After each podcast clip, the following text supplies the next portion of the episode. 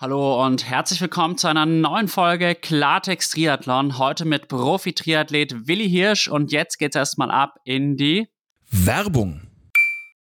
Der heutige Podcast wird präsentiert von der Omnibiotic Tree Series 2024. Freut euch auf ein neues Highlight im Triathlon Rennkalender. Nach dem großen Erfolg des Omnibiotic Apfelland Triathlons, der 2023 mit über 1300 Athletinnen und Athleten zu einem festen Termin im Rennkalender wurde, erweitert sich die Serie am 25. August 2024 um ein spannendes Rennen in Graz. Die zweitgrößte Stadt Österreichs wird erneut zur Bühne des Triathlons, wo Profis im PTO Silver Event mit Live-Übertragung und 25.000 Dollar Preisgeld gemeinsam mit allen Age-Groupern um die begehrten Finisher-Medaillen ringen erlebt. Das Schwimmen flussabwärts in der Mur, das Radfahren auf komplett gesperrter Strecke durch eine idyllische Landschaft und den Halbmarathon im Herzen von Graz. Ein unvergessliches Triathlon-Erlebnis ist garantiert. Unter dem Leitspruch von Athleten für Athleten steht ihr, die Athletinnen und Athleten im Rampenlicht. Mit fairen Startgebühren, einem fantastischen Eventgelände, exklusiven Goodies für alle Teilnehmer und einer ausgelassenen After-Race-Party wird der Omnibiotik Graz Triathlon zum Jahreshighlight. Für unsere Hörer haben wir etwas ganz Besonderes. Sichert euch noch einen der 300 Startplätze für beide Mitteldistanzrennen zum Kombipreis von nur 300 Euro, solange der Vorrat reicht. Und für eure perfekte Rennvorbereitung gibt es mit dem Code Klartext20 satte 20% Rabatt auf OmniPower Race Nutrition. Besucht omni-power.com und lasst euch dieses Angebot nicht entgehen. Und jetzt ganz viel Spaß beim Zuhören. Ende der Werbung. Hallo und herzlich willkommen zu einer neuen Folge Klartext Triathlon. Heute mit Profi-Triathlet Willi Hirsch. Schön, dass du da bist, Willi. Hi Alex und danke für die Einladung. Ja, ich freue mich sehr auf das Gespräch und du hast ja letztes Jahr so deinen richtigen Durchbruch feiern können. Ja, tatsächlich, das kam überraschenderweise, ähm, gab es doch eine richtig ordentliche Saison, auch wenn etwas verkürzt, aber dafür umso erfolgreicher. Kann man so sagen. Warum verkürzt, wenn ich fragen darf? Ich hatte einen relativ schwierigen Start in die Saison, ähm, war lange verletzt, lange krank, ähm, nicht so richtig in Tritt gekommen, nebenbei noch irgendwie die Bachelorarbeit geschrieben, abgegeben, fertiggestellt. Ähm, ja, da hat sich alles ein bisschen nach hinten verzögert und deshalb, ja, ging es halt später los. Genau, vielleicht gehst du mal schnell auf deine Erfolge ein, damit die Zuhörerinnen und Zuhörer abgedatet sind. Ähm, ja, genau, also es ging eigentlich direkt los mit dem Truma-Triathlon in Österreich. Das war ähm, ist ja so, so ein österreichischer Klassiker, möchte ich sagen. Ähm, dort direkt mit dem dritten Platz. Äh, das ohne Laufvorbereitung ähm, hat schon mal gezeigt, wo es hingehen könnte. Und dann direkt mit dem ersten Rennen in Gdynia beim 73 in Polen äh, direkt den ersten Platz geholt, direkt die WM-Quali gehabt für Neuseeland. Ziemlich cool und diese Euphorie dann irgendwie mitgenommen nach Posen zum nächsten 73 auch wieder gewonnen. Ähm, dann ging es noch nach Belgien, dort auch in einem möchte ich sagen, guten Starterfeld ähm, den zweiten Platz geholt. Und genau, dann ging es eigentlich direkt weiter. Spanien, Barcelona, Halbdistanz oder ein bisschen verkürzte Halbdistanz mit dem dritten Platz. Äh, nach Mallorca auch wieder im Top 5 ähm, abgeschlossen. Dann ging es nochmal spontan nach Ibiza, äh, wo ich eingeladen wurde, dort auch direkt gewonnen und dann den Abschluss ähm, in Bahrain gehabt mit dem sechsten Platz. Also und auch eigentlich immer konstant irgendwie mich da in den Top 10 aufgehalten. Absolut in Bahrain. Der sechste Platz ist sehr, sehr viel wert. Du hast das Rennen ja auch lange mitgeprägt und das Starterfeld war sensationell. Und ich erinnere mich auch noch gut an den Podcast mit deinem Trainer Mario Schmidt-Wendling, der auch ganz stolz war auf das, was du letztes Jahr so abliefern konntest. Ja, genau. Äh, Mario hat da wirklich einen erheblichen Anteil daran, dass ich A, irgendwie in die Saison doch noch so entspannt, dass ich so entspannt war zu dem Zeitpunkt, obwohl ich eigentlich dachte, okay, es ist jetzt alles vorbei und die Saison ist hinüber, aber irgendwie hat es dann doch geschafft, die nötige Ruhe zu wahren und mich da auf den richtigen Weg irgendwie zu bringen, dass ich dann doch noch diese Erfolge erzielen konnte. Es ist manchmal wirklich witzig, dass so eine Zwangspause dann letztlich auch wieder zu Erfolgen führt. Ich habe manchmal so den Eindruck, gerade im Triathlon sind doch viele auch mal übertrainiert und dann tut so eine Pause mal ganz gut. Und wenn man dann wieder so richtig ins Training einsteigt, dann macht man auch mal so einen Sprung. Ähm, ja, also was es bei mir auf jeden Fall ähm, hervorgebracht hat, ist einfach diese nötige Ruhe dass ich ähm, mich überhaupt nicht verrückt machen lassen habe. Ich habe dann so die ganzen Social-Media-Kanäle habe ich irgendwie mal abgeschalten, habe mich wirklich auf mich konzentriert, habe da einfach die nötige Ruhe rangelassen an die Verletzung, mich, mich überhaupt nicht unter Druck setzen lassen. Und am Anfang war es wirklich spielerisch. Da hat Mario auch gesagt, hier, trainier einfach das, worauf du Bock hast, geh einfach mal völlig weg vom Profisport, mach einfach das, woran, worauf du gerade in dem Moment Lust hast, um erstmal einfach diese Freude am Sport überhaupt wiederzubekommen. Ich glaube, das war wichtig dass ich da nicht zu sehr verkrampfe. Und klar, irgendwann hat man dann seinen Rhythmus gefunden und dann ging es auch relativ schnell wieder mit der Fitness nach oben, dann Verletzung richtig auskuriert, wieder belastbar gewesen und dann kam eins zum anderen und letzten Endes hat es ja dann doch gezeigt, ähm, dass es nicht ganz verkehrt war, einfach mal zwei, drei Gänge zurückzuschalten. Absolut. Und das mit Social Media finde ich irgendwie mutig, weil gerade im Mittel- und Langdistanzbereich ist es ja schon so, dass das Social Media Game gespielt wird und man da irgendwie immer versucht, vorne mit dabei zu sein, dann doch noch mal irgendein Reel rauszuhauen oder ein schönes Foto schießen zu lassen. Da gehört auch eine gewisse Stärke dann dazu. Ja, auf jeden Fall. Ähm, ja, ich glaube, durch die Social Media ist es halt, es ist so schnelllebig geworden, alles, so schnell man da irgendwie nach oben kommt, kommt man auch wieder nach nach unten.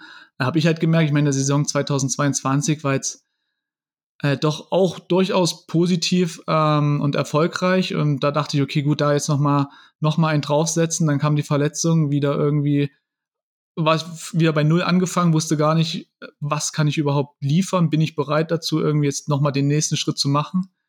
Dann sieht man auf Social Media, wie toll bei den anderen alles ist, ähm, wie viel dort trainiert wird, wo sie sich gerade befinden, wie schön das Trainingslager ist. Man selber sitzt irgendwie zu Hause, kann nichts machen, muss eine Bachelorarbeit schreiben, äh, muss eine Verletzung auskurieren. Und sich da einfach mal irgendwie das auszuschalten und sich davon nicht verrückt machen zu lassen, ist, glaube ich, äh, viel, viel wert. Auf jeden Fall für die mentale Gesundheit gut und gewinnbringend. Und was hattest du überhaupt für eine Verletzung? Ähm, ich hatte einen Ermüdungsbruch ähm, Mittelfuß. Und genau, also einfach eine klassische Überlastungserscheinung.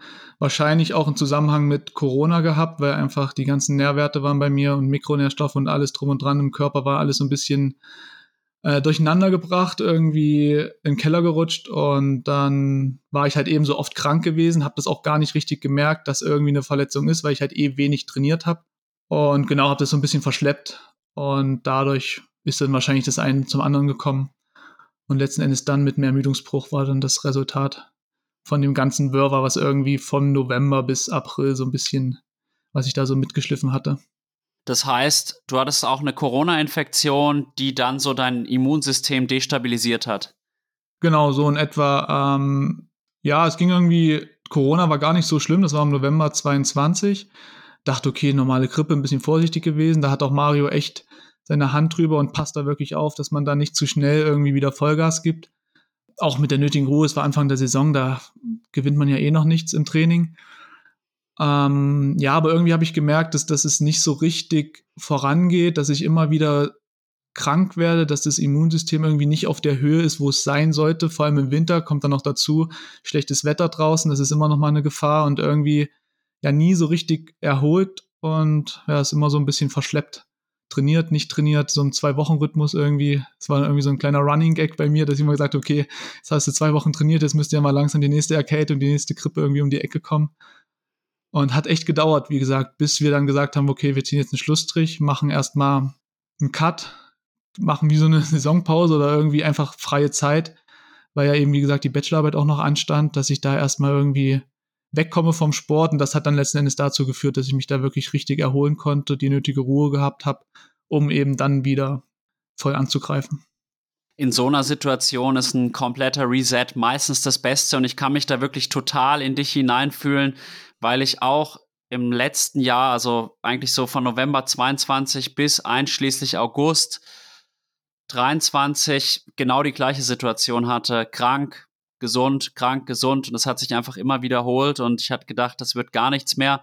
Und dann ist es wirklich manchmal einfach gut, komplett alles auf Null zu setzen und neu zu starten. Genau. Also ja, so, so ein Hard Reset eigentlich, oder man sagt ja immer so schön, ja, mal zwei Gänge zurückschalten oder zwei Schritte zurück und dann wieder drei nach vorne. Ich glaube, irgendwo ist dann doch was Wahres dran. Das stimmt allerdings. Und jetzt haben wir schon einiges über deine letzten Jahre erfahren, über deine sportlichen Erfolge. Was muss man denn sonst noch über dich wissen?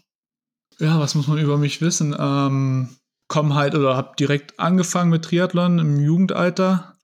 Ähm, alles am Anfang spielerisch, da irgendwie ohne Druck. Ähm, bin dann mit zwölf Jahren auf die Sportschule gekommen dann ging es so richtig los irgendwie ähm, mit dem Leistungssport. Dann hat sich der Triathlon irgendwie immer mehr und mehr im, in meinem Leben irgendwie sich da Platz geschaffen und seitdem irgendwie ja immer dran geblieben. Die ganzen, was man da so mitnimmt, Jugend, Nationalmannschaft, Jugend, DM, den ganzen, die ganzen Wettkämpfe, nationalen, internationalen Wettkämpfe mitgenommen, über die Bundesliga, erste Bundesliga, zweite Bundesliga. Ja, eigentlich alles so mitgenommen, was es so ging und dann irgendwie jetzt auf der Mitteldistanz so langsam angekommen. Alles klar. Und waren da die Olympischen Spiele mal ein Ziel von dir? Klar, ich meine, irgendwie jedem Sportler, der träumt, glaube ich, von, von Olympia, von den Olympischen Spielen. Es war jetzt nicht so, dass ich gesagt habe, ja, da muss ich unbedingt hin. Das war halt das große Ziel, was irgendwie natürlich die Motivation ähm, mit sich gebracht hat. Und klar hat man irgendwie geträumt, da diesen Zug, auf diesen Zug aufzuspringen. Deswegen startet man die ganzen Europacups, sammelt die Punkte, versucht sich da irgendwie zu etablieren im Ranking ähm, war schon irgendwie im Hinterkopf auf jeden Fall präsent. Äh, verständlich. Und wann bist du dann auch so Richtung Mitteldistanz geswitcht? Das war eigentlich, waren so die Folgen von Corona. Ähm, das war 2020, das müsste, war mein, genau, das war 2019, das letzte U23-Jahr, 2020 und dann, ja, fehlten irgendwie die Wettkämpfe. Ich hatte da nicht mehr so die Chance, mich da im Ranking irgendwie nachhaltig da Fuß zu fassen und mich da zu etablieren. Und aufgrund der, des Mangels an Wettkämpfen haben wir dann einfach entschieden oder hat Mario dann auch gesagt, ey, probier's doch mal, beziehungsweise war eigentlich meine Idee, weil hier regional die Hölle von Kuh ist, ist ein Wettkampf durch ein Hart, sage ich mal, etablierte Veranstaltung hier, irgendwie die fand da statt oder das war so einer der wenigen Wettkämpfe und dann habe ich gesagt, ja, starte ich da einfach mal. Mario hat es okay gegeben, ohne da eine Vorbereitung zu machen, einfach einfach just for fun und dann hat sich da irgendwie, ja, so diese Faszination Mitteldistanz so ein bisschen breit gemacht und seitdem ja immer mehr weg von der Kurzdistanz und dann hin zur Mitteldistanz. Aber du bist weiterhin auch in der Bundesliga am Start mit unserem Weltmeister Rico Bogen. Genau, ja, genau, für Team Berlin ähm, versuche ich da, soweit es geht und das Termin, der Terminkalender das zulässt, ähm, trotzdem da immer noch ein, zwei Starts in der Saison ähm, hinzubekommen. Und du lebst in Halle und studierst auch noch parallel. Was denn? Ähm, ich studiere Betriebswirtschaftslehre, BWL, ähm, bin gerade im Bachelor und derzeit mache ich mein Praktikum, damit ich dann quasi im März das, den Bachelorstudiengang fertig habe. Bachelorarbeit habe ich ja schon geschrieben, ist quasi nur noch der letzte, das letzte Puzzleteil, was mir dann fehlt. Und möchtest du dann danach noch einen Master machen? Ja, das entscheidet sich so ein bisschen, wie jetzt das Sportliche weitergeht, ähm, ob sich da irgendwie, ob sich da zeigt, okay, man kann jetzt wirklich Profisport betreiben. Ähm, für mich ist halt Profisport wirklich erst dann, wenn man davon leben kann. Davor, also Leistungssportler sind wir alle, glaube ich. Und ja, es muss ich einfach zeigen, wie die Saison jetzt läuft, mit dem Ziel natürlich Neuseeland WM. Das nehme ich noch, also ist der volle Fokus dieses Jahr drauf und dann mal gucken, was, im nächsten Jahr 2025 ansteht. Aber erstmal die Saison irgendwie über die Bühne kriegen. Da höre ich jetzt raus, dass es finanziell noch nicht so wahnsinnig rosig aussieht mit dem reinen Profi-Triathlon. Naja, ich sag mal so, die Kosten sind zum Ende der Saison irgendwie gedeckt. Ich habe keine privaten Ausgaben mehr, habe halt das Glück mit dem Hotel Jakob, die mich da wirklich unterstützen, ähm, die uns Material geben, auch finanziell etwas unter die Arme greifen. Dann habe ich halt noch zwei, drei örtliche ähm, lokale Sponsoren, die mich da irgendwie so ein bisschen begleiten, unterstützen, wo ich echt dankbar bin, dass ich das irgendwie dieses Vertrauen bekomme. Es ist ja auch den Unternehmen, die merken ja auch irgendwie gerade die wirtschaftliche Lage, dass da nicht alles so rosig ist. Ähm, genau, da ist alles gedeckt, aber es ist halt noch weit davon entfernt, sagen zu können, okay, ich lebe jetzt vom Sport. es ist so ein Plus-Minus-Null-Geschäft am Ende des Tages. Ich verstehe, aber immerhin machst du keine Verluste. Es gibt ja auch einige Profi-Triathleten, die wirklich ins Minus gehen müssen. Nee, da habe ich, also gut, letzte Saison war auch recht erfolgreich mit den Preisgeldern, dass da echt viel reinkam.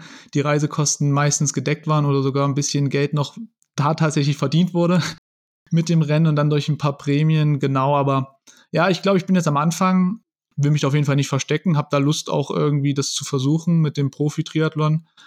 Ähm, das hat die Saison 2023 definitiv gezeigt, dass ich da ähm, ja, mich nicht verstecken muss und auf einem guten Weg bin, denke ich. Absolut. Und wenn ich es jetzt richtig verstehe, verstehst du dich als einen sehr guten Triathleten mit Profilizenz, aber du bezeichnest dich noch nicht komplett als Profisportler, weil du eben noch nicht komfortabel davon leben kannst. Nee, das, also, ja, Profisportler natürlich. Ähm, ich meine, jetzt geht es wirklich darum, irgendwie Geld zu verdienen. Man schaut, welche Wettkämpfe startet man, wo kann man irgendwie finanziell sich da ein bisschen dafür entlohnen. Aber ich meine, ich habe nebenbei ja noch mein Studium. Ich kann irgendwie in den letzten drei Jahren, kann ich an einer Hand abzählen, wie oft ich im Trainingslager war. Also es ist, glaube ich, noch mit wenigen Mitteln, ähm, die ich jetzt aufgewendet habe über die Jahre, ähm, ja, dann doch solche Erfolge. Also bin ich mal gespannt, wie es wirklich ist, wenn ich mal so einen vollen Winter habe mit voller Vorbereitung, mit allem drum und dran, was dann da wirklich passieren kann. In welchem Umfang hast du auch in den letzten Jahren studiert und inwiefern hat dir diese Doppelbelastung auch zugesetzt? Mental, aber auch sportlich? Ähm, ich habe das Glück, also aufgrund des Studiengangs BWL, ähm, es war halt bei uns einfach immer, die Vorlesungen war, waren keine Präsenz oder war keine verpflichtenden Veranstaltungen, also konnte ich mir das relativ entspannt legen, aber nichtsdestotrotz, ich musste die Prüfungsleistung ablegen, ich musste trotzdem die Bachelorarbeit schreiben. Das hat mich schon über den Winter durchaus eingeschränkt. Das war mai, also wenn ich Glück hatte, konnte ich einmal ins Trainingslager fliegen, kurz vor den Prüfungen. Ähm, Im Sommer habe ich es immer ein bisschen weniger gemacht, dafür halt im Winter mehr, um einfach die ganzen Module zu belegen. Hat schon irgendwie einen gewissen Druck ausgelöst, aber es war alles noch relativ entspannt, weil ich es eben auch ein bisschen strecken konnte. Aber nichtsdestotrotz ist halt schon irgendwie eine Doppelbelastung und auch jetzt zum Beispiel durchs Praktikum, das geht jetzt neun Wochen, ähm, was ich gerade absolviere und ja, ziemlich auch wieder daheim zu bleiben, nicht irgendwie jetzt Januar, Februar, März nochmal ins Warme zu fliegen. Ähm, das sind alles so Kleinigkeiten, glaube ich, die dann einfach aufsummiert doch ein bisschen beeinträchtigen. Das stimmt allerdings und ich muss dir aber an der Stelle sagen, ein Studium mit Profisport zu kombinieren oder mit Leistungssport ist dann doch noch mal einfacher als einen richtigen Job. Ich habe jetzt auch letzte Woche mit dem Jonas Hoffmann gesprochen und der wird jetzt ab März dann Vollprofi sein, aber bisher musste der dann auch 60 Prozent arbeiten, bis vor eineinhalb Jahren sogar, glaube ich, noch Vollzeit. Und da ist es dann noch mal schwieriger. Ja, auf jeden Fall ist ja das, was ich eben auch gemeint habe, dass ich, klar, das Studium, jeder sagt, man ist Student, man muss irgendwie zu den Kursen gehen, aber am Ende kann man sich doch alles relativ frei ähm, legen, wie man es gerade braucht, kann dann mal irgendwie eine Vorlesung skippen, da mal ein Training vorziehen. Ähm, ist halt unterschwellig, ist es da, aber es ist jetzt natürlich nicht die ganz große Beeinträchtigung die man da hat.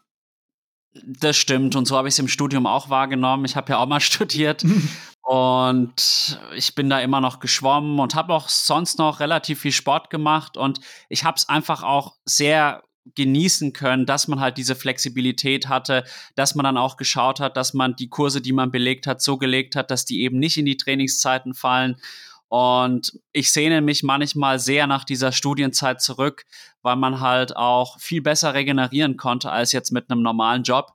Und in deinem Fall hoffe ich natürlich, dass es dann nach der Saison 2024 so aussieht, dass du komfortabel vom Profi-Triathlon leben kannst.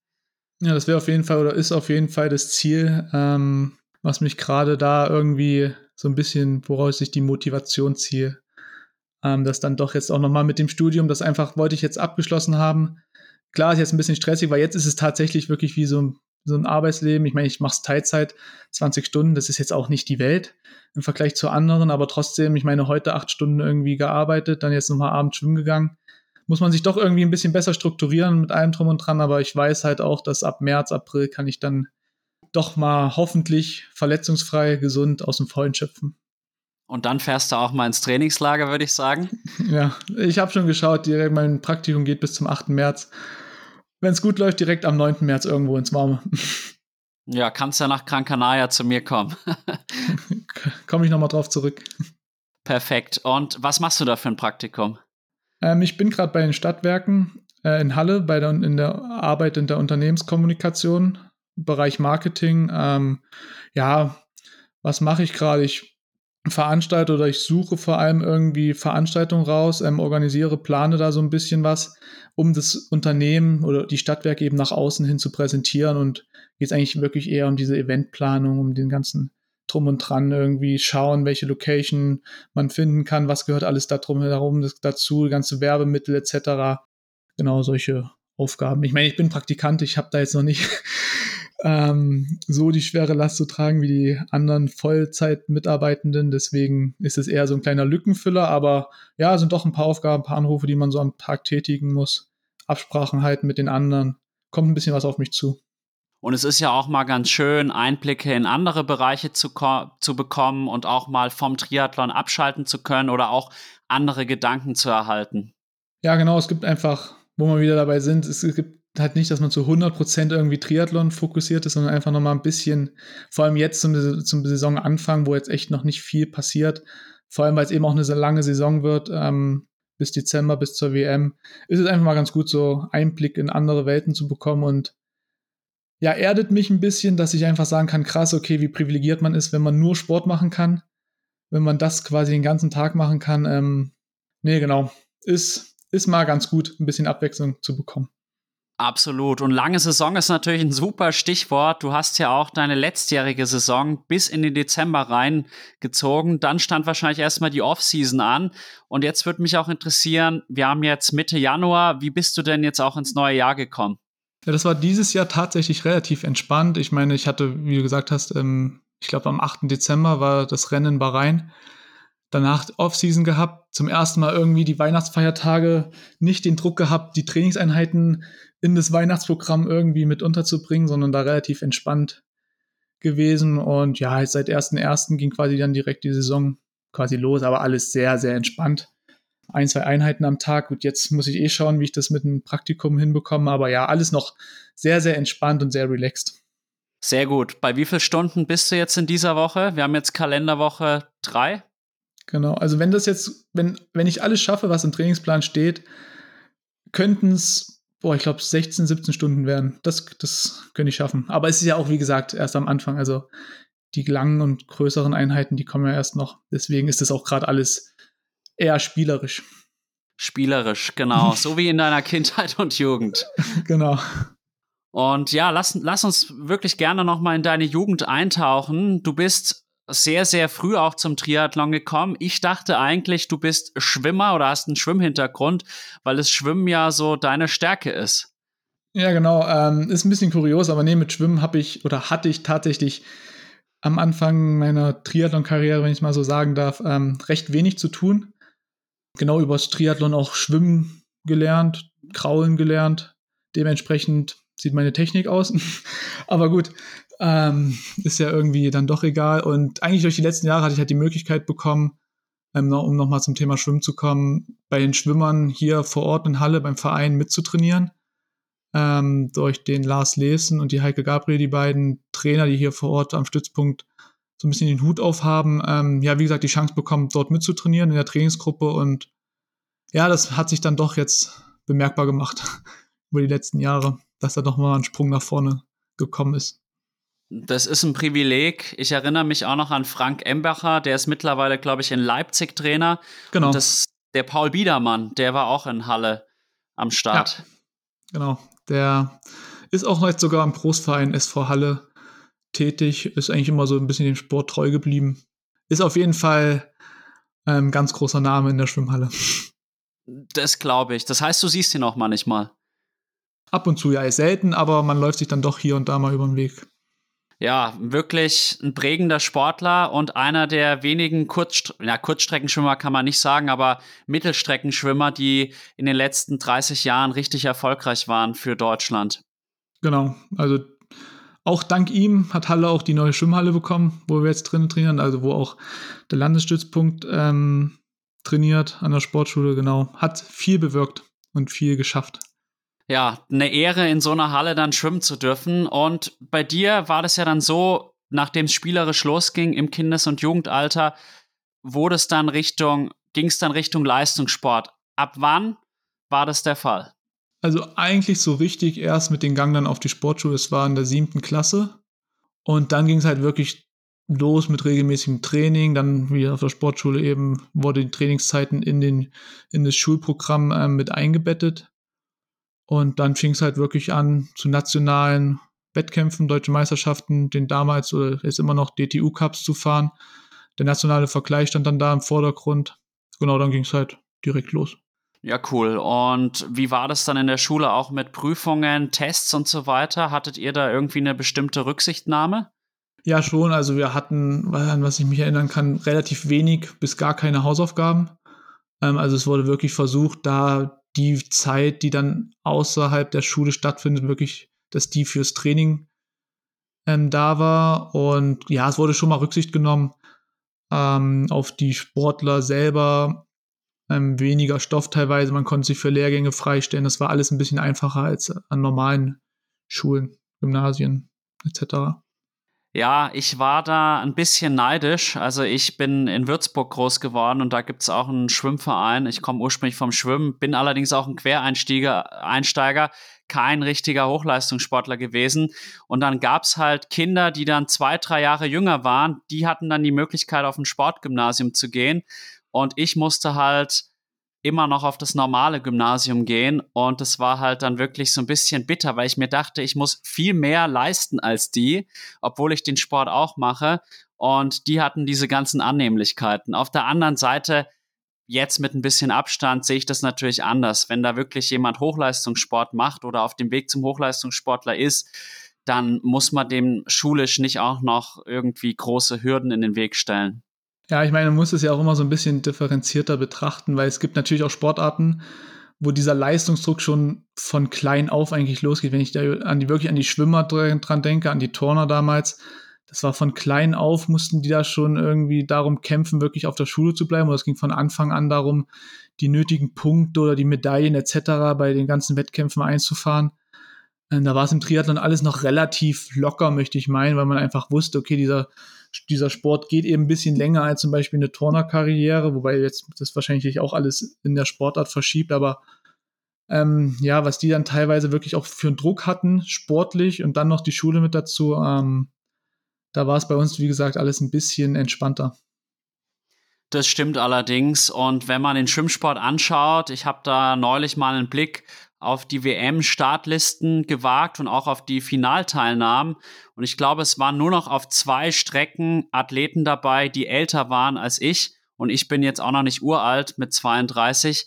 Und tatsächlich bei der Ironman WM letztes Jahr, da war das Durchschnittsalter bei den Frauen bei 35 Jahren und bei den Männern bei annähernd 32 Jahren. Und das sind halt andere Dimensionen. Während im Turnen und Schwimmen die Karriere mit 30 vorbei ist, kann es halt sein, dass wenn man dann auf die Langdistanz wechselt, die Karriere erst so richtig losgeht. Ja, genau. Ich meine, es gibt ja viele Beispiele, die einfach zeigen, dass bei manchen der Knoten erst wirklich um die, mit um, den drei, um die 30 Jahren geplatzt ist und die sich dann wirklich erst etabliert haben im Profisport und dann auch ihre Erfolge feiern konnten. Also ja, das, das zeigt einfach, dass diese Triathlon-Karriere doch ein bisschen länger geht oder langatmiger ist als jetzt Schwimmer oder Turner zum Beispiel. Und du bist ja da in einer gewissen Weise auch ein gutes Beispiel dafür. Du bist ja jetzt keine 30, du bist jetzt 25 Jahre alt, aber du hast ja auch noch mal einen Riesensprung jetzt letztes Jahr gemacht, auch insbesondere hinsichtlich der Laufzeiten. Ja, genau. Ähm, ich, also bei mir war es halt zum einen war es in der Sportschule zu Sportschulenzeiten so, dass ich relativ viel alleine trainieren musste, weil dann, das ist ja überall so, dass dann so mit 11., 12. Klasse Richtung Abi viele dann irgendwie dem, dem Sport doch den Rücken gekehrt haben und dann lieber was anderes gemacht hatten und dann war ich ziemlich lange auf mich allein gestellt, war jetzt nicht an einem irgendeinen Stützpunkt, zum Beispiel hätte ich auch sagen können, okay, ich gehe nach Potsdam oder nach Saarbrücken, ähm, aber irgendwie kam das damals nicht so richtig in Frage, beziehungsweise nicht drüber nachgedacht. Und ja, es hat sich dann irgendwie mit der Zeit dann doch irgendwie der Abstand nach vorne hat sich irgendwie verringert. Und ja, die Leistung besser geworden, sich dann nochmal, ja, ein bisschen konstant irgendwie auf diesem Niveau dann halten können. Oder beziehungsweise auch immer näher an die Spitze rangekommen. Das stimmt natürlich. Und dieses Laufen, da dachte ich so ein bisschen, das ist, wenn er eine Schwäche hat, dann am ehesten das. Da ist jetzt aber dieses Jahr auch mehr Stabilität vor allem reingebracht. Hast du da Ursachen dafür?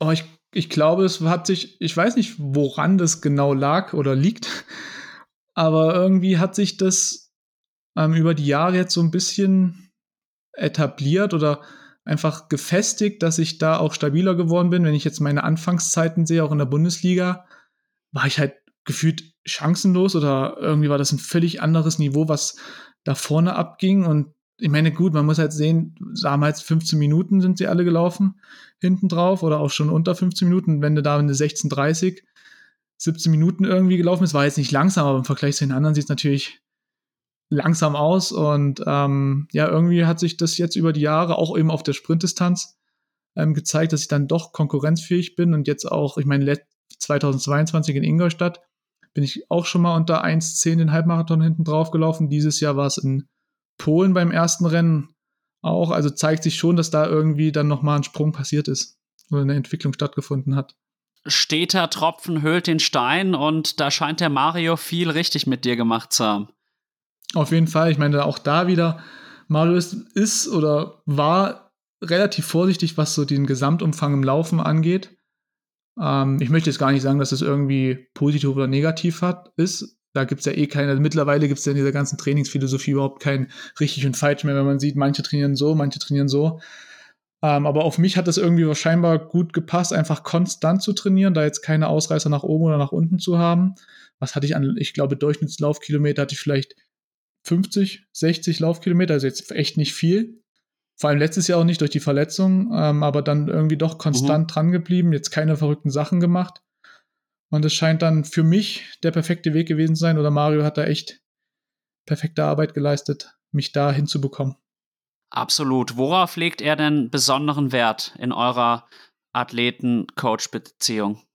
Ich glaube, einfach wichtig, dass ich ein gewisses Gefühl entwickle für die Einheiten. Also wenn ich überlege, ich, klar habe ich Pace-Vorgaben und alles drum und dran, aber letzten Endes entscheidet doch immer das Gefühl, wie ich in die Einheit gehe. Und ich glaube, das ist Mario sehr wichtig, dass man da einfach, dass, dass er nicht da strikte Vorgaben, ich, manche Athleten brauchen das ja auch definitiv, die müssen genau sagen, okay, 10 mal 1000 in, keine Ahnung, drei Minuten bis 3,3 und nicht schneller und nicht langsamer. Und bei mir ist es halt immer so, ich, ich schaue, was der erste Kilometer mit sich bringt und dementsprechend ähm, laufe ich dann die anderen Kilometer. Also wirklich viel Gefühl und einfach die Konstanz, dass du wirklich permanent diese Belastung hast, dass du jetzt keine, also ich, wir haben ja auch keine klassischen E-Entlastung und Belastungswochen, sondern es ist eigentlich wirklich konstant Woche für Woche. Ähm, ich will jetzt nicht sagen das gleiche Training, aber schon immer identisch aufgebaut die Wochen und das ist, glaube ich, so seine Philosophie, die er hat. Diese Konstanz einfach. Ja, ich beobachte die Arbeit von Mario immer mal so nebenbei, was er halt so auf Instagram beispielsweise teilt. Und da wird bei mir auch immer so deutlich, der ist jetzt kein Feind von Leistungsdiagnostiken, aber bewertet die auch nicht über. Und auch mit dem hochintensiven Training, da sagt er jetzt auch nicht, dass das nur Kacke ist, aber er ist da schon auch sehr differenziert. Und ich glaube, ich habe aus dem Podcast so rausgehört, eher mal die Basisarbeit richtig machen und dann kann man über den Rest sprechen. Ja, genau, definitiv. Ähm, also ich kann tatsächlich meine Leistungsdiagnostiken an einer Hand abzählen, die ich jetzt in den letzten, na gut, mittlerweile schon wieder vier Jahre, die ich in seiner Betreuung bin. Ähm, ja, also das, wie gesagt, es läuft eigentlich alles nach Gefühl oder klar wertet er die Einheiten auf und weiß ganz genau, was er tut.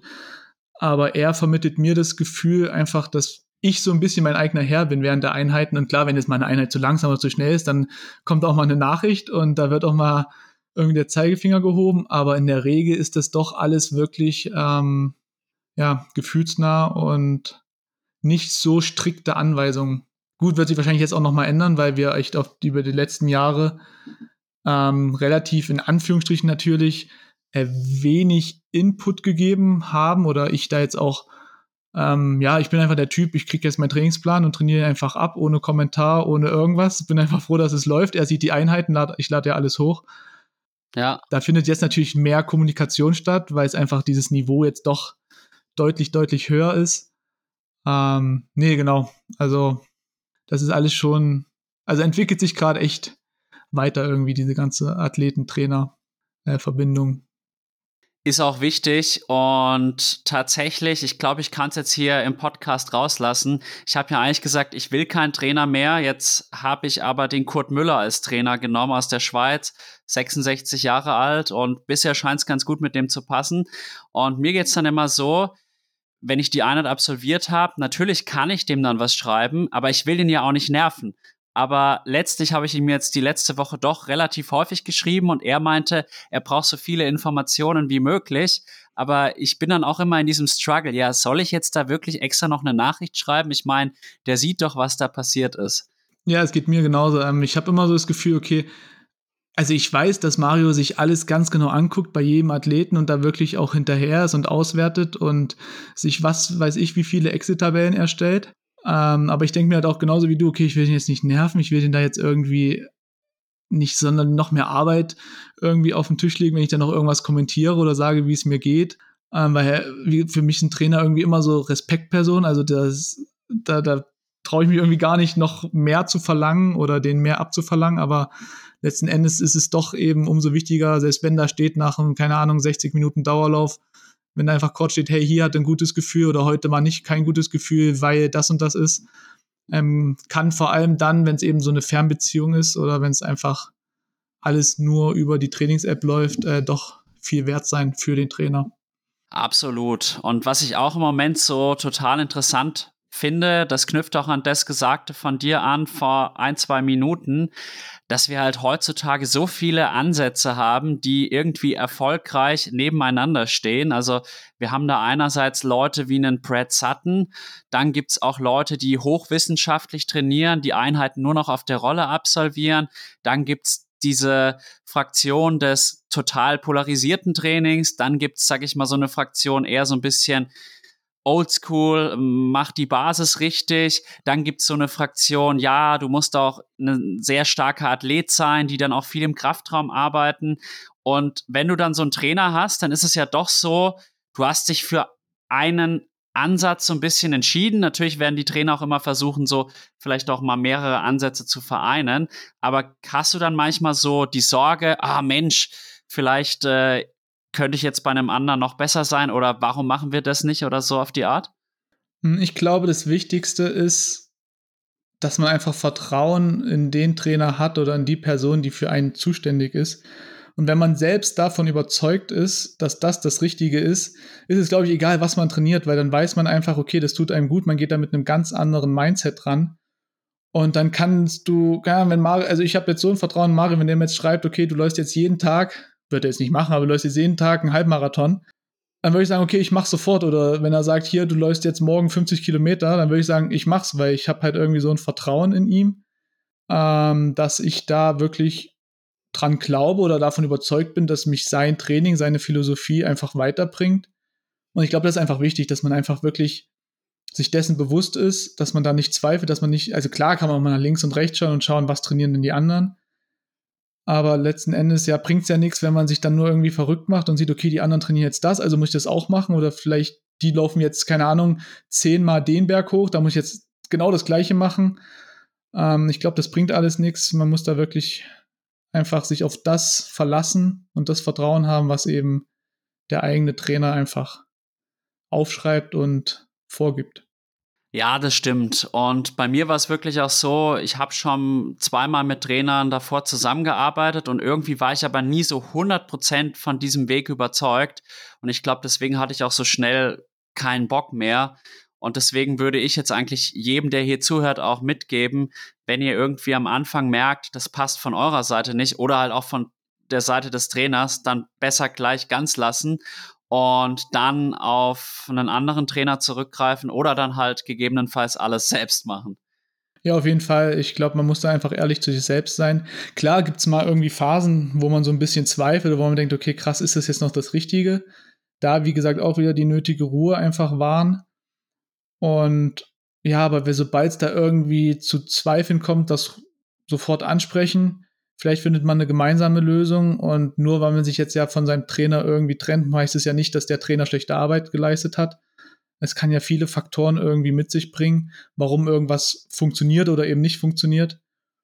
Und Genau, da einfach von Anfang an da offen und ehrlich miteinander kommunizieren und ich glaube, das ist einfach das Wichtigste. Genau, und dann auch professionelle Entscheidungen treffen. Dass man halt nach einer Zusammenarbeit, wo dann irgendwie vielleicht der Erfolg nicht mehr so da ist, dann auch sagt, okay, es ist besser, man trennt sich jetzt und probiert was Neues. Und das Neue kann dann gut gehen, kann aber natürlich auch total nach hinten losgehen. Und manchmal ist es halt dann an der Zeit, Dinge zu verändern, auch um halt nochmal zu schauen, kann man sich weiterentwickeln. Definitiv. Und ich glaube, was halt auch ganz, ganz wichtig ist, dass man sich einfach dessen bewusst ist, dass das jetzt nicht, klar, bei manchen funktioniert vielleicht von jetzt auf gleich ein Trainerwechsel und dann ist die Saison gleich ganz anders als die davor. Aber manchmal kann es auch ein, zwei, drei Saisons dauern, bis erstmal der Trainer überhaupt weiß, okay, wie tickt der Athlet.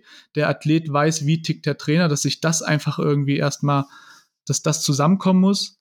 Und das kann halt manchmal dauert es länger, manchmal dauert es kürzer, aber man darf da, glaube ich, auch nicht überschnell irgendwie re reagieren, sondern dann einfach mal das in Anführungsstrichen aussitzen und erstmal warten, was bringt das denn überhaupt mit, weil in ein, zwei Monaten, ja, kann auch manchmal nicht so viel passieren oder kann selbst ein anderes Training sich nicht auswirken, weil man, wenn man davor irgendwie einen längeren Zeitraum bei einem anderen Trainer war.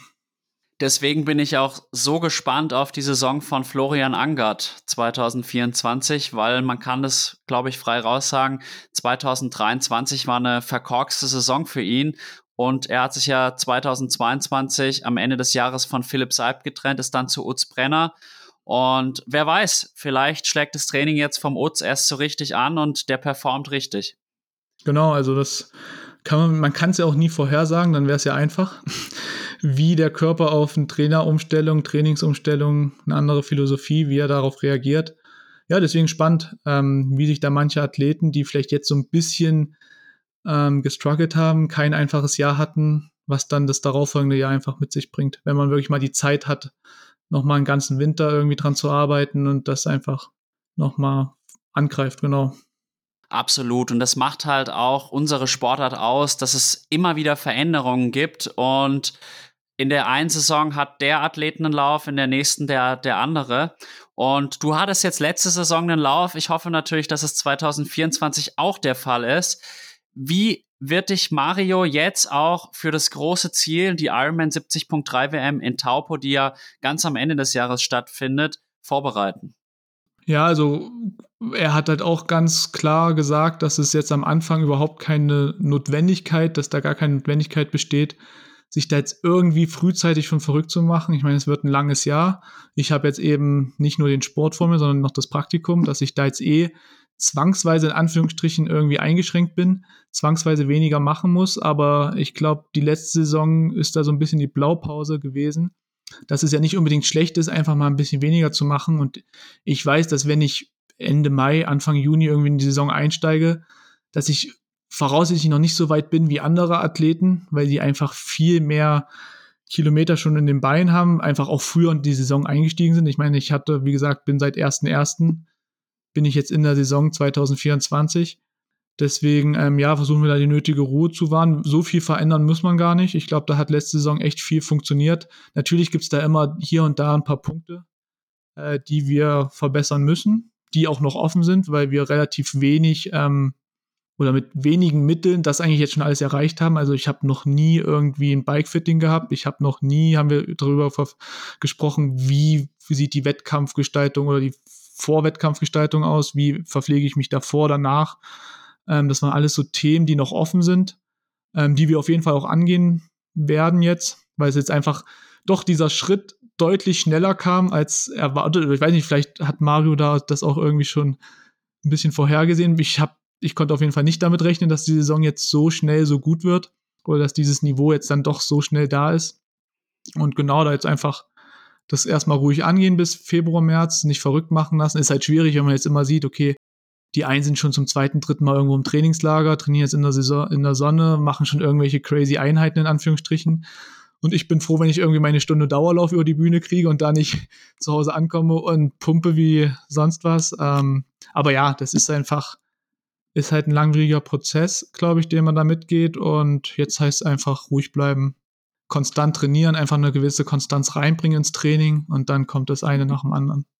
Und ich glaube, wenn die Konkurrenz diesen Podcast hört, dann sollte sie spätestens jetzt besorgt sein, weil da ist ja noch so viel Potenzial. Ja, also ich meine, vielleicht sitze ich auch schon gut auf dem Rad oder vielleicht mache ich auch schon vieles richtig, was davor einfach nicht, was wir davor nicht besprochen haben. Aber auf jeden Fall weiß ich, dass wir noch sehr, sehr viele Baustellen offen haben. Ich meine, auch letzte Saison, ich hatte im Prinzip ging ja meine Saison erst im Mai los, also meine Saisonvorbereitung, dann ging es doch relativ schnell irgendwie auf ein Niveau. Und wenn ich da jetzt mal irgendwie ein bisschen mehr Konstanz in das Ganze reinbringe, nicht verletzt bin, nicht krank bin, klar, davon träumt irgendwie jeder Athlet. Aber wenn ich das irgendwie mal ja doch hinbekomme, hoffe ich natürlich, dass dann noch mal ein bisschen mehr nach vorne geht. Oder vertraue auch einfach in Mario, ähm, dass er mich da schon auf ein richtiges, auf den richtigen Weg bringt. Ja, das ist auch gut so. Und ich denke, du hast einen großen Vorteil. Dadurch, dass du es jetzt ein bisschen ruhiger angehen musst, muss man ja sagen, ist es so, dass du dann vielleicht hinten raus ein bisschen mehr Reserven noch hast, weil die Saison wird hochinteressant. Es gibt wahrscheinlich bis zu fünf PTO-Rennen, wo dann halt auch einige Athleten schon vielleicht ein paar Körner verschießen. Dann gibt's noch die Ironman Pro Series. Dann haben die Kurzdistanzler, die man auch auf der Rechnung haben muss für die Ironman 70.3 WM, die Olympischen Spiele, was dann auch immer nicht ganz einfach ist, weil die danach auch wahrscheinlich in ein gewisses Loch fallen, weil es ist ja auch ein Riesenziel, auf das die hingearbeitet haben.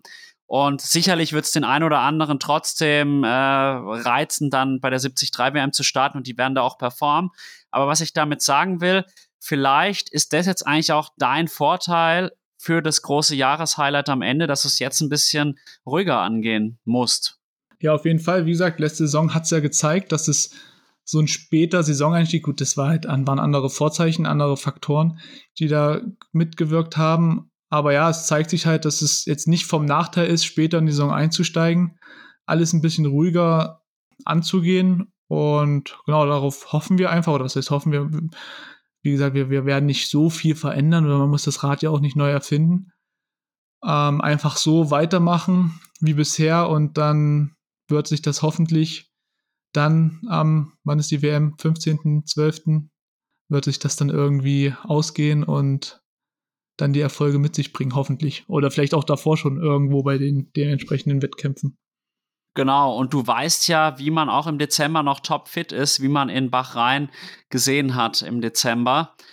Wie war das denn auch für dich dann so Ende Oktober, November, Anfang Dezember, wo du dann halt noch in Deutschland warst? Es war kalt, man konnte jetzt sicherlich auch nicht mehr super gut draußen Rad fahren. Hast du dir da schwer getan? Ich muss sagen, wir hatten ja relativ Glück in Deutschland mit dem Wetter.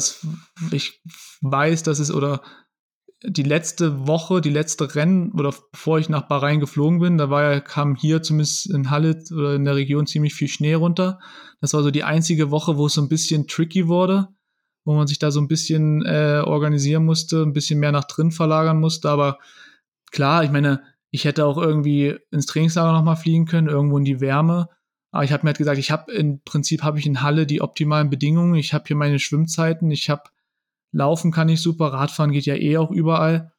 Ähm, und habe mich dann eben gegen das Trainingslager entschieden, auch finanziell. Einfach gesagt, ja, jetzt nochmal das zu investieren, ähm, hebe ich mir dann lieber auf, weil ich eben weiß oder damals schon wusste, es geht ja 2024 nach Neuseeland. Das wird jetzt auch nicht ganz günstig, der ganze Trip. Ähm, ja, und das ging eigentlich relativ entspannt.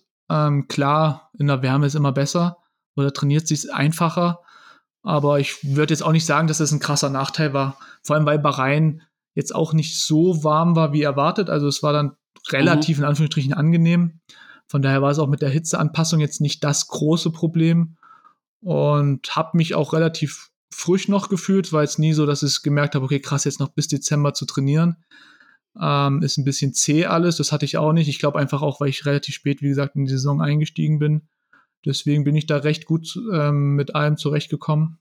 Und klar, jetzt für Neuseeland werde ich wahrscheinlich, also werde ich irgendwo die Saison, äh, die Wettkampfvorbereitung nochmal wahrscheinlich in wärmeren Gefilden ähm, absolvieren. Aber so bin ich eigentlich recht zufrieden oder bin relativ gesund und stabil durch die Vorbereitung gekommen für Bahrain.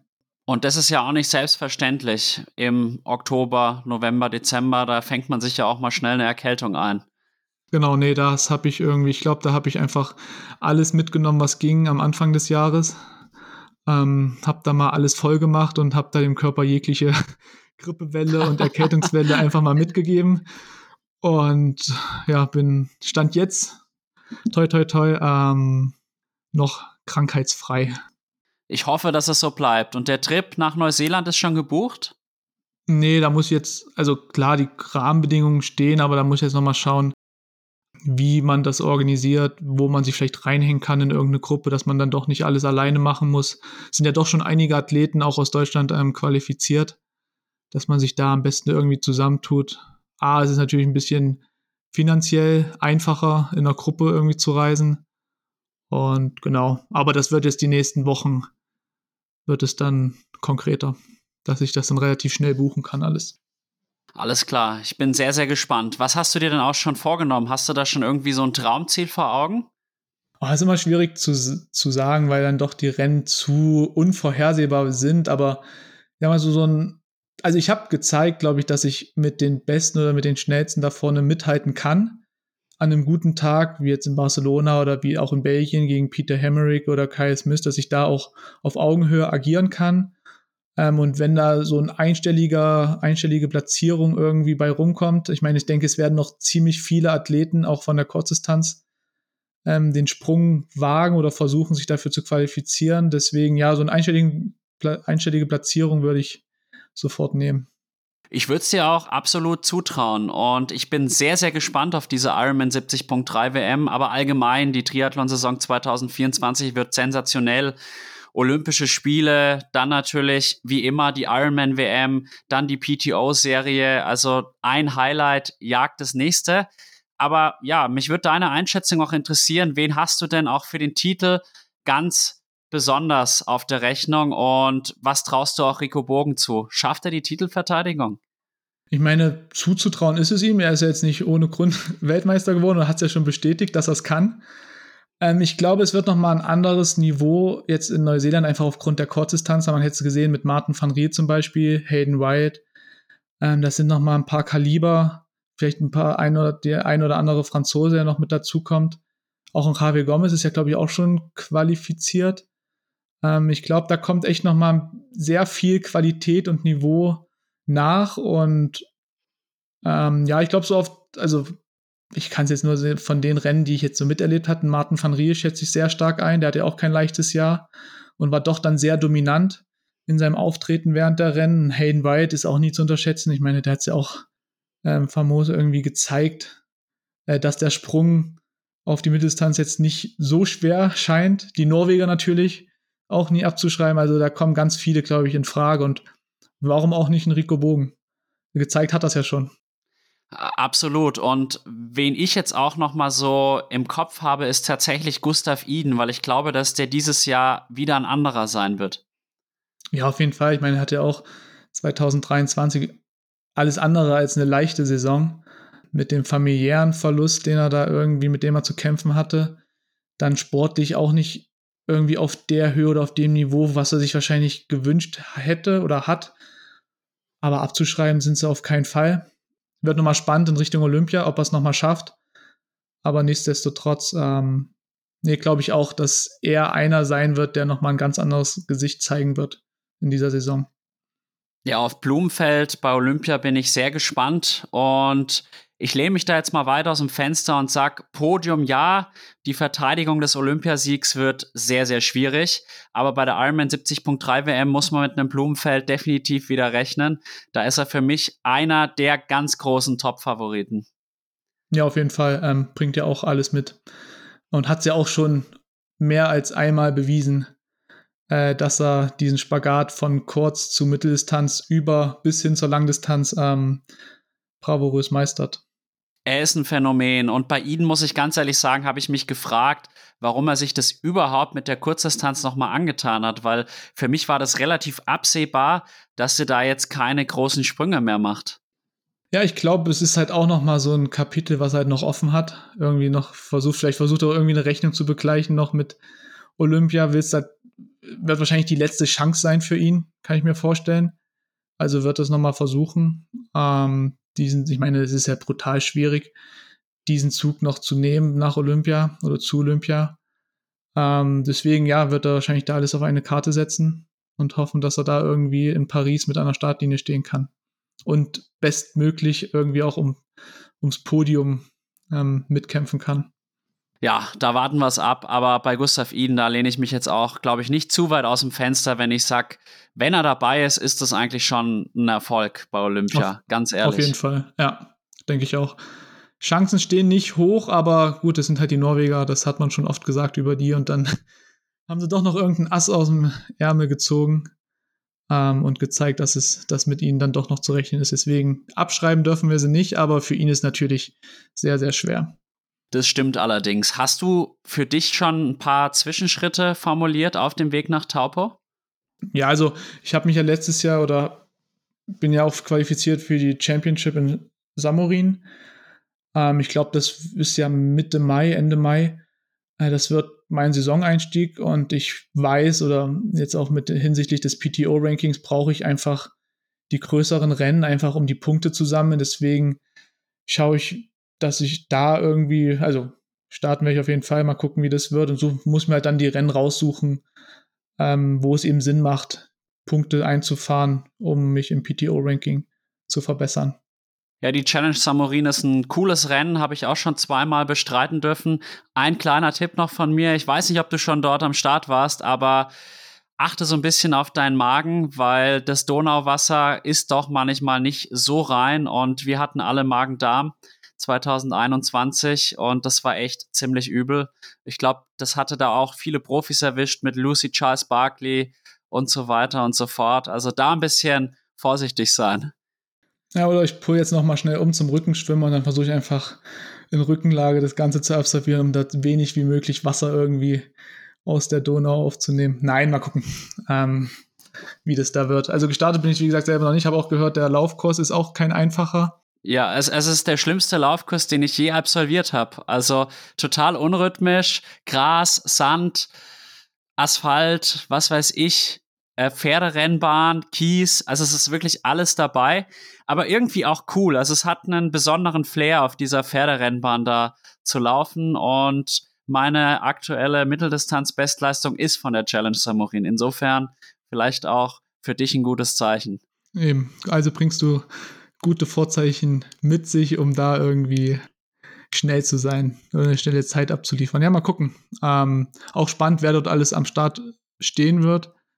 Ähm, ich meine, PTO-Rennen sind ja auch noch nicht draußen oder sind nicht alle terminiert. Mal gucken, wie sich das überschneidet mit den Rennen. Wird auch spannend. Wer dann dort alles starten kann, wo die Rennen stattfinden, ähm, ist ja auch noch relativ wenig, zumindest für mich als Außenstehender. Ich bin ja noch nicht drin in den ganzen PTO-Kreisen. Ja, mal gucken, wie sich das alles so noch dieses Jahr entwickelt, die, wie die Startfelder dann aussehen. Genau, und mit etwas Glück schaffst du es ja auch mal in ein PTO-Feld. Beispielsweise, wenn du die Challenge Samorin gewinnst, dann würdest du dich dafür sicherlich empfehlen. Ja, also ich, nein sagen würde ich nicht. Zu einer möglichen Wildcard etc. Ähm, nee, auf jeden Fall ist das Ziel, in die PTO-Rennen reinzukommen. Ich glaube, das ist ähm, unausweichlich, um irgendwie auch im Profi-Dasein Fuß zu fassen. Vor allem auch einfach für die Punkte, weil wenn man dort startet, wenn man einmal, glaube ich, im System drin ist, kann man auch relativ gut schnell Punkte sammeln und dementsprechend auch Platzierungen gut machen im Ranking. Deswegen, klar, es ist auf jeden Fall ein Ziel, aber letzten Endes muss ich mich, ist Stand jetzt der Weg, mich irgendwie über die Platzierung dafür zu qualifizieren und da habe ich halt noch ein bisschen was zu tun.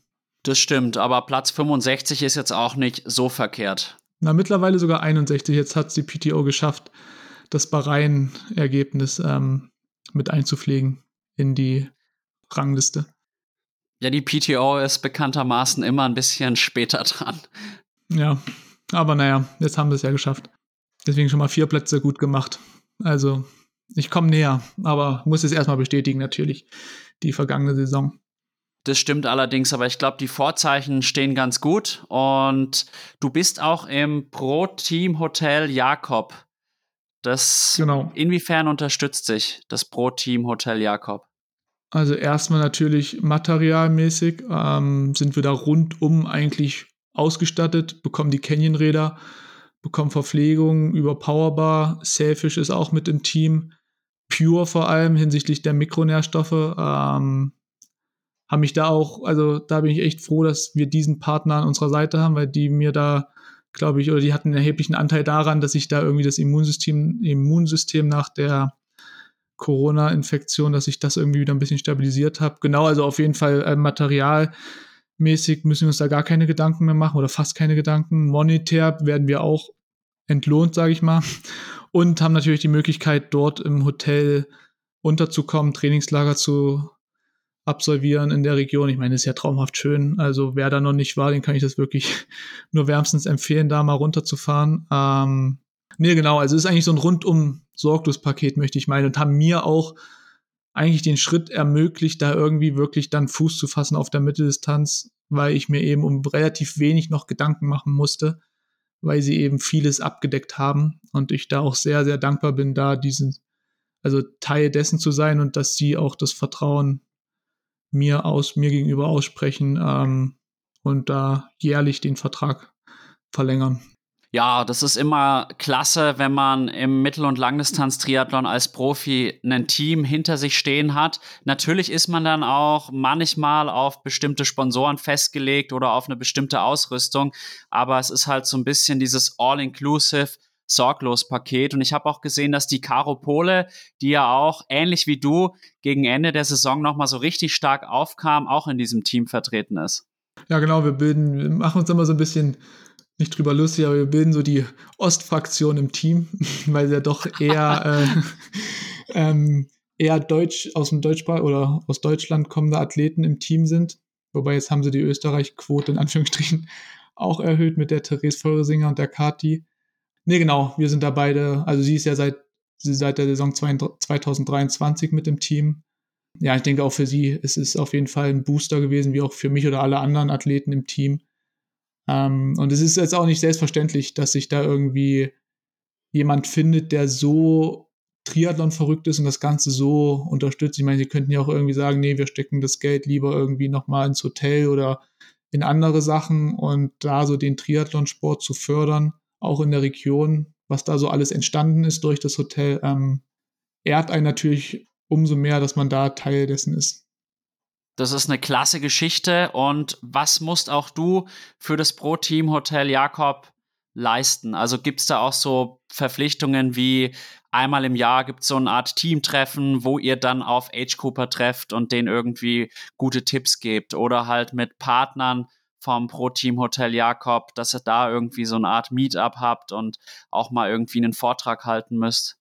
Ähm, ja, also Verpflichtung haben wir natürlich. Prinzipiell steht im Team eher dieses familiäre im Vordergrund. Also klar sind Leistungen und Podestplatzierungen für die Außenwahrnehmung des Teams oder für das Hotel natürlich immens wichtig und darüber wird auch irgendwie letzten Endes der Erfolg gemessen. Ähm, aber in erster Linie geht es wirklich um dieses familiäre. Man fühlt sich also vom Team bekommt man gar keinen Druck, dass da irgendwie jetzt Ergebnisse geliefert werden müssen. Ähm, da geht es eher um die Person hinter den Profiathleten, sage ich mal. Und aber ja, also am Anfang des Jahres findet ja immer in Fuschel das ähm, Tri-Opening statt. Da werden wir dann quasi, oder sind wir in Anführungsstrichen ähm, aufgefordert, da mit teilzunehmen, so ein bisschen mit dem Trainer vor Ort der Ben Retze, den da ein bisschen mit zu unterstützen, Trainingseinheiten mit zu übernehmen, ein bisschen die Altersklassenathleten, ähm, denen auch einfach mal so einen Einblick zu geben in so ein Triathlon-Leben eines Profisportlers. Und ja, ab und zu zu Werbeterminen da sein oder jetzt zum Beispiel beim Truma-Triathlon, wenn es natürlich in den Plan passt, sollen wir da auch präsent sein. Ähm, solche kleinere Verpflichtungen gibt es auf jeden Fall. Social-Media-Präsenz auch wichtig, aber es ist eben, ja, es wird nicht alles über die Erfolge gemessen, sondern wirklich passt die Person gut ins Team, passt die Person zur Teamphilosophie. Das ist da wichtiger als eben diese ganzen sportlichen ähm, Erfolge. Ja, also das finde ich wirklich super, dass da das Familiäre im Vordergrund steht und halt auch wirklich geschaut wird, passt der Athlet jetzt zum Pro-Team-Hotel Jakob? Und ich finde es aber auch zugleich sehr, sehr wichtig, dass halt Profisportler wie jetzt du auch Profisportler zum Anfassen sind oder bleiben, weil letztlich ist es halt auch so, ohne die Age-Grupper würde auch der Triathlonsport nicht weiter wachsen. Auch wir Age-Grupper finanzieren ja auch die Profis in einer gewissen Weise mit und viele Age-Grupper schauen halt auch auf auf die Profis. Und deswegen glaube ich, ist es ganz, ganz wichtig, dass es halt solche Meetings gibt, wo dann halt auch mal der Triathlon-Anfänger oder Age-Grouper den Profi fragen kann, ja, wie machst du das denn? Ja, auf jeden Fall. Ich meine, dieser Austausch ist einfach wichtig und ich glaube, davon lebt auch der Sport. Ich meine, es gibt kaum Sportarten, wo dieser Austausch von Profiathleten hin zu Altersklassenathleten so eng miteinander verbunden ist. Wenn man jetzt mal jetzt, klar, man steht an der gleichen Startlinie beim Ironman, aber es ist ja doch irgendwie nochmal was anderes als Profi-Triathlet teilzunehmen. Aber wenn man jetzt auch die ganzen regionalen Veranstaltungen sieht, ähm, da was da, also da, da steht man ja wirklich eins zu eins mit dem in Anführungsstrichen normalen Athleten, Altersklassenathleten an der Startlinie. Und ich glaube, das zeichnet einfach diesen Sport aus, dieses gemeinsame ähm, Sporttreiben. Und ja, umso, also mir macht es persönlich auch immer Spaß, beim Tri-Opening dann eben vom Hotel Jakob dort mit teilzunehmen. Einfach, ja, ich glaube, kein Profiathlet stellt sich da irgendwie über, den, über die anderen Athleten, sondern das ist wirklich ein gemeinsames Sporttreiben, möchte ich sagen. Und ja, macht einfach Spaß, da irgendwie so auf Gleichgesinnte zu treffen. Teilweise sind ja auch die Altersklassenathleten noch akribischer als die Profis oder kennen sich noch mehr mit der Materie aus. Ähm, und es ist immer ganz witzig, einfach auch mal die, in Anführungsstrichen, Gegenseite äh, zu sehen oder da Zeit mit zu verbringen. Das stimmt allerdings. Und deswegen sehe ich diese PTO-Rennen auch so ein bisschen kritisch. Die haben zwar dann auch immer noch einen Age-Group-Event, aber das eigentliche Hauptevent, das Profirennen, ist halt doch separat. Und das finde ich halt bei Ironman oder Challenge dann doch noch mal einen Tick geiler, wenn du halt beispielsweise bei der Challenge Samorin am Start bist, dann startet halt Fred Funk um neun und du startest halt dann um 9.30 Uhr. Und dann, wenn du bei Kilometer 30 auf der Radstrecke bist, dann begegnet dir dann schon wieder ein Fred Funk beispielsweise. Und das ist halt cool und das fehlt ein bisschen bei den PTO-Rennen. Und ich finde auch die Startfelder mit gerade mal 20 sehr, sehr klein. Also ich finde 30 Athleten hätte man da auch reinbringen können. Das ist mir jetzt gerade irgendwie noch so gekommen. Ja, also zum einen dieses Thema, ähm, dass du bei den Ironman Challenge Wettbewerben oder generell bei allen anderen Be äh, Wettkämpfen so dieses, dieser, dieses Miteinander gibt. Das fängt ja auch schon an beim Tag zuvor, beim Einchecken. Da steht halt ein Martin van Rier zum Beispiel oder ein Alistair Brownlee, zweifacher Olympiasieger, steht dann einfach neben den normalen Altersklassenathleten und checkt sein Rad ein. Also ja, das ist einfach nochmal so, ich glaube, für die Altersklassenathleten richtig cool und das ist so ein bisschen, glaube ich, auch das, woran die PTO noch echt arbeiten muss. Einfach, dass es nicht nur dieser in Anführungsstrichen elitäre Kreis irgendwie ist und dass es auch immer nur die ausgewählten Athleten sind und zum einen, was natürlich dazu beiträgt, wenn man einfach mehr Athleten, wie du jetzt gesagt hast, zum Beispiel drei, also statt 20, 30 Athleten irgendwie einladen würde oder jetzt auch mal über den Tellerrand hinausschauen, nicht nur Top 50 anschaut, sondern was sind für interessante Athleten ähm, welche, was gibt's da noch oder wer kommt da noch, würde noch in Frage kommen. Glaube ich, würde solche Rennen schon aufwerten. Und ich meine, mal gucken, wie das jetzt überhaupt abläuft, ob die die Rennen wirklich so voll kriegen, wie sie es vorhaben, wenn sie wirklich jetzt fünf bis sechs Rennen, ich weiß ja nicht, wie viel es dann letzten Endes sind, ähm, ob sie die Rennen wirklich voll bekommen. Ja, wird spannend zu sehen sein. Und du hast am Anfang des Podcasts auch noch deine Freundin erwähnt. Wer ist die gute? Äh, meine Freundin, ja, Lisa. Ähm, haben uns halt, wie gesagt, im Studium kennengelernt. Ähm, und hat, ist ganz witzig, also was war das, 2019, da war ich eigentlich noch völlig auf der Kurzdistanz ähm, unterwegs und hat, dann hat sie eigentlich auch die ganze Entwicklung, auch, also meine persönliche Entwicklung auch so mitgegangen, ist mit, ist sie mitgegangen, den Weg irgendwie ins Profi-Dasein, ähm, hat das eigentlich auch so mitgenommen. Da bin ich halt auch unfassbar dankbar, weil man ja doch irgendwie als Leistungssportler, der oftmals sehr egoistisch handelt und da doch den Sport erstmal über allem, über alles stellt und viele Sachen irgendwie hinten runterfällt. Ist es halt umso wichtiger, da jemanden zu haben, der da irgendwie das alles mitmacht. Ähm, ist jetzt auch nicht selbstverständlich. Und das dann so den Sport dann doch genauso oder noch mehr gefühlt lebt, als man selber irgendwie, dass man das so wahrnimmt. Und da muss man echt, muss ich teilweise, ähm, wie gesagt, fällt vieles hinten runter, einfach aufgrund des Sports und der ganzen Verpflichtungen, die da mit einhergehen. Ähm, deswegen ja, umso dankbarer, dass da, dass sie das alles so mitmacht. Absolut. Und ich erinnere mich noch an die zweite Frau meines Vaters und mein Vater hat irgendwann mit dem Golfspielen angefangen und das ziemlich übertrieben und dann hat die irgendwann gesagt, okay, ich muss auch mit dem Golfspielen anfangen, sonst sehe ich ihn gar nicht mehr. Ist deine Freundin dann auch zur Triathletin geworden mittlerweile? Na, Triathlon oder Triathletin, da fehlt es noch ein bisschen. Ich meine, sie war mal Schwimmerin, keine Leistungssportlerin, aber hat, war auch mehrmals die Woche im Training. Ähm, also kann sie diese sportlichen oder diesen sportlichen Aspekt kann sie schon ähm, nachvollziehen.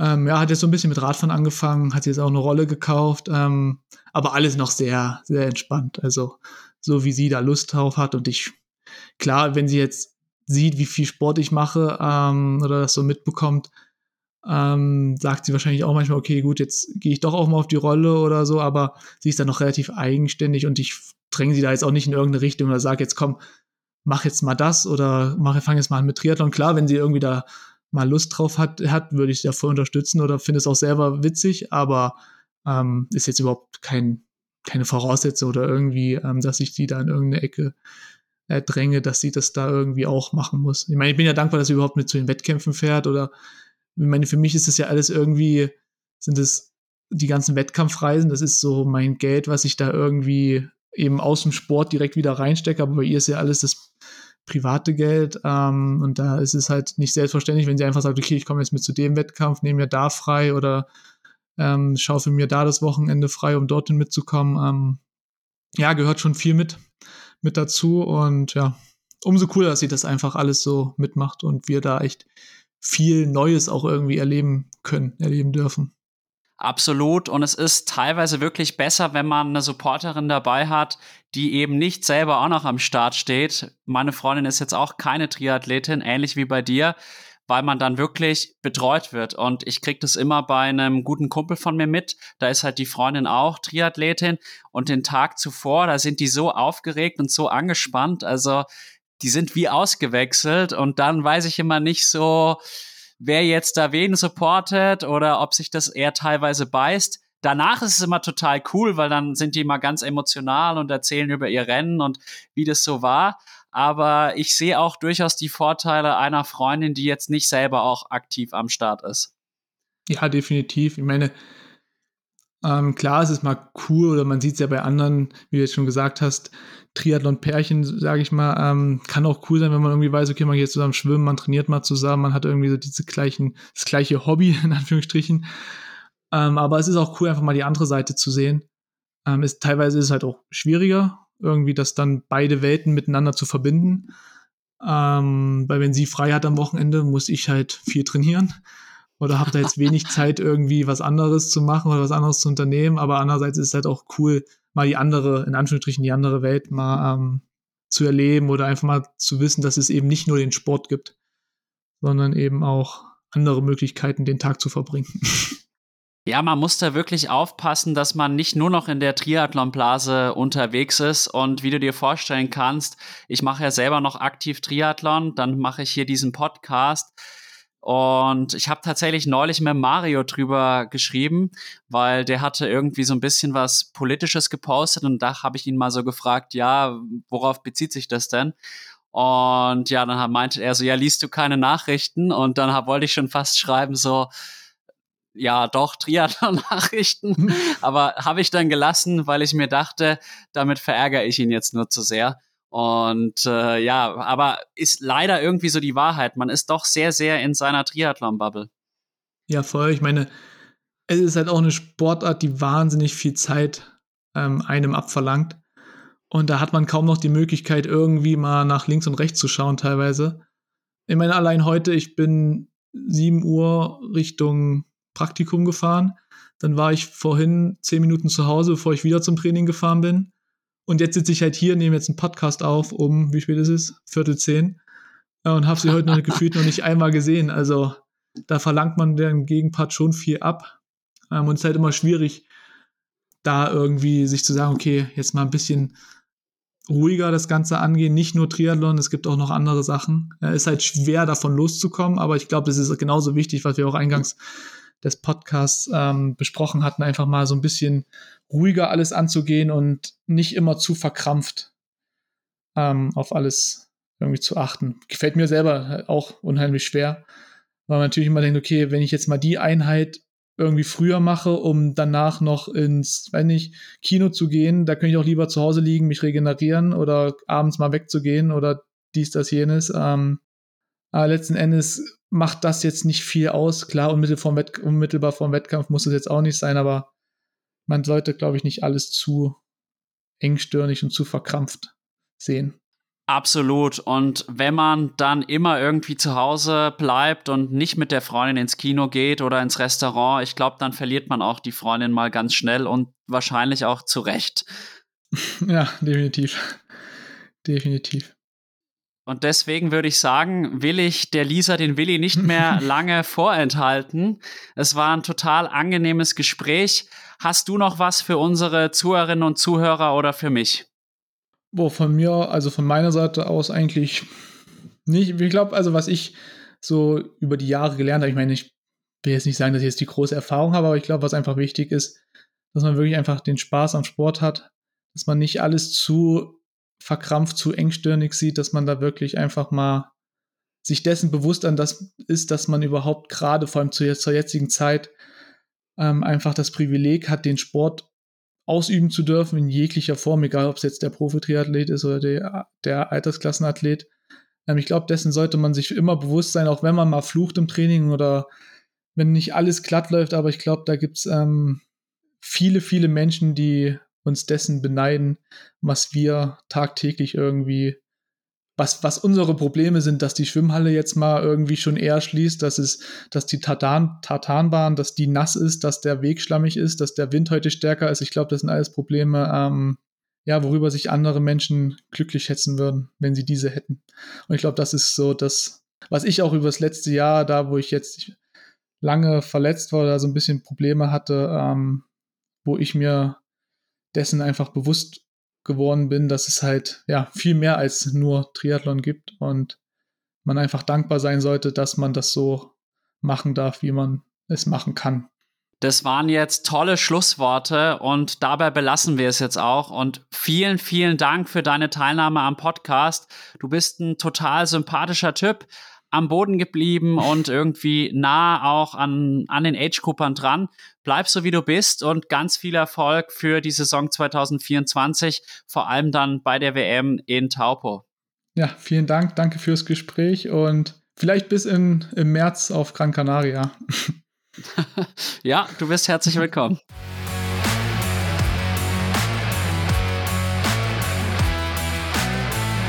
Ich hoffe, dass euch die heutige Folge mit Willi Hirsch genauso viel Freude bereitet hat wie mir. Wenn es euch gefallen hat, lasst auch gerne mal einen Kommentar da, eine positive Bewertung oder empfehlt unseren Podcast weiter. Und jetzt geht's nochmal ab in eine kleine Werbung. Ich hab's euch ja schon am Anfang der Folge gesagt. Zögert nicht mehr lange und meldet euch am besten für beide Mitteldistanzrennen von Omnibiotik an. Einmal dem Apfelland-Triathlon und einmal dem Graz-Triathlon. Ihr werdet es nicht bereuen. Es sind wirklich zwei unvergessliche Events. Und damit ihr perfekt vorbereitet seid, deckt euch mit den Produkten von Omni Power ein. Sie sind wirklich hochverträglich und damit könnt ihr definitiv nichts falsch machen. Und in dem Sinne wünsche ich euch weiterhin viel Spaß beim Zuhören und bis ganz bald, euer Alex. Ende der Werbung.